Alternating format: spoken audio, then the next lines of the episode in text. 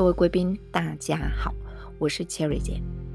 永远都忘不了的这一天，我们终于来到白山上。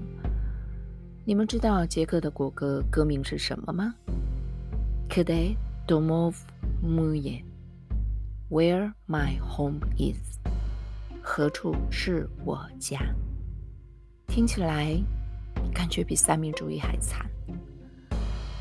一六二零年十一月八日，布拉格城墙外，比拉霍拉，白色的山，一座小小的、幽静的山丘。听说是一早，天还没有亮的五点开始打。十一月应该冻得受不了。四万两千人的战争。接下来可是切瑞姐看了五篇来自布拉格、英国、奥地利的英文文章，整理翻译的。不是我说的，是老外说的。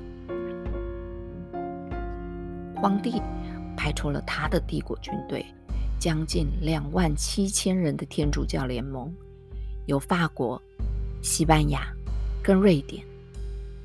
告诉你们，全都是经验丰富的骑兵跟军团，全是一天到晚在战场上磨练的军队。而波西米亚新教联盟呢？只有一万五左右的兵力，带头的只是贵族、城市代表、市议员，再像样的就是一般贵族自己的卫兵、城市的民兵或者花钱请来的佣兵，完完全全没有正规的军事力量。这场仗从开始喊打，有人说不到一小时就打完了，因为一听到对手那么强大，这么多人。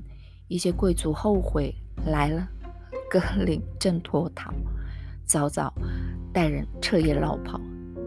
也有人说打了快两个小时，毫无作战经验，也无实力对抗，却拼命的要赢回宗教选择权利的那样的硬打。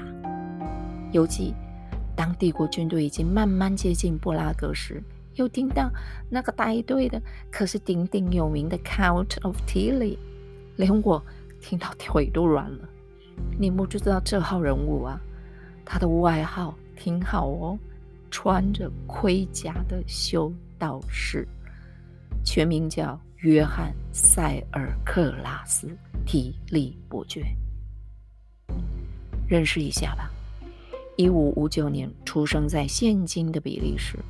十五岁就加入军队了，万分之万的虔诚天主教徒。他曾经飙马飙到匈牙利，赶走鄂图曼军队呢，被升为陆军元帅，还被当时皇帝马提亚斯任命为天主教同盟军的指挥官。最后，他也光荣的死在战场上，老人家。达到七十三岁，而如果你们有跟过 Cherry 姐去过德国罗滕堡的话，那个一引救全城故事里的将军就是他，体力够呛了吧？所以是不是？是不是？难怪有人会老跑。历史学家报告，这场战役，波西米亚死了大概四千人。提利那边大概八百人。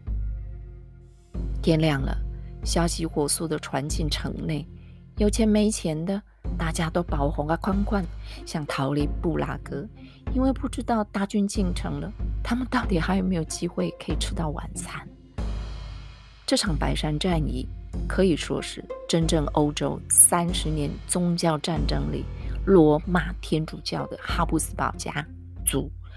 跟新教联盟的第一场胜负之战，也让波西米亚王国进入长达三个世纪的辛酸无奈岁月。比拉霍拉现在是布拉格六区，可以坐二十二号公车经过城堡的最后一站。这里有许多街道，名称都以那些抛头颅洒热血贵族的名字命名。永远纪念着他们。To be continue，最终章，我的祖国。